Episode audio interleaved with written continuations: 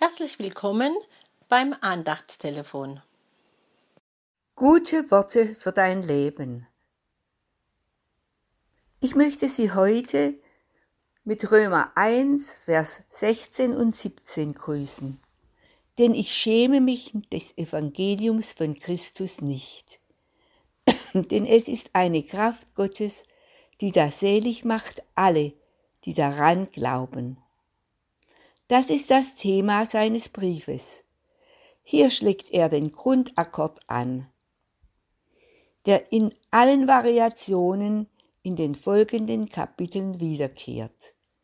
Er spricht von der Kraft des Evangeliums. 74 Mal ist im Neuen Testament vom Evangelium die Rede. Paulus gebraucht das Wort 60 Mal. Was heißt Evangelium?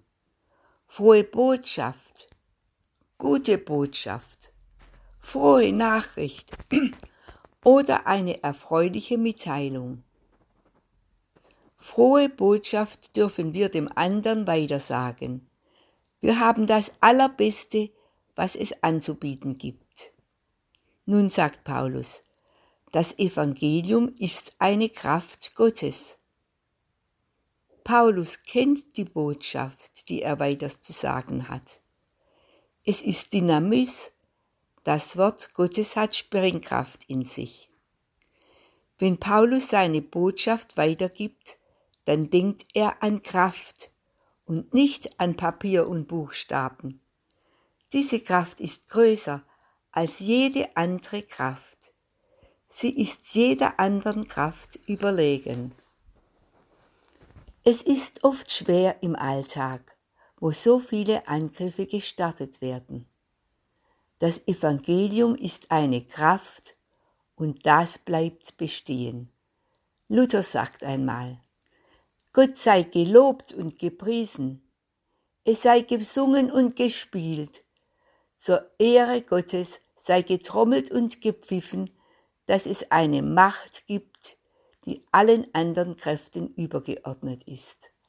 Eine Kraft zum Überwindung in Versuchung, eine Kraft, die uns Kraft gibt, Dienst für Gott zu tun, eine Kraft, dass wir verändert werden können.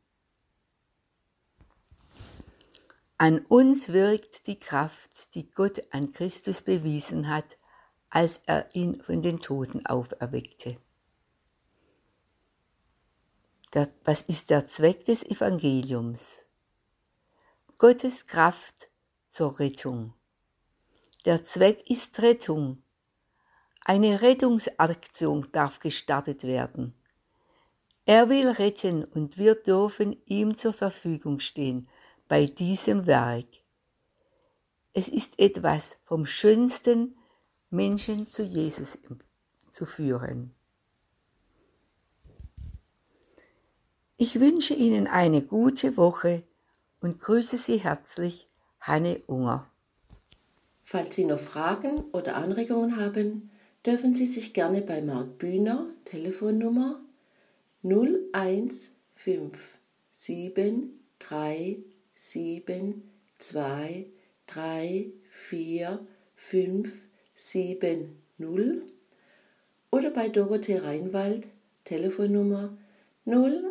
eins fünf zwei drei drei sieben sechs eins fünf sechs eins melden.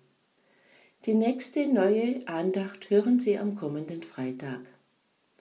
Wir vom F4 und der Bezirk des Liebenzeller Gemeinschaftsverband Heilbronn wünschen Ihnen noch einen gesegneten Tag. Auf Wiederhören!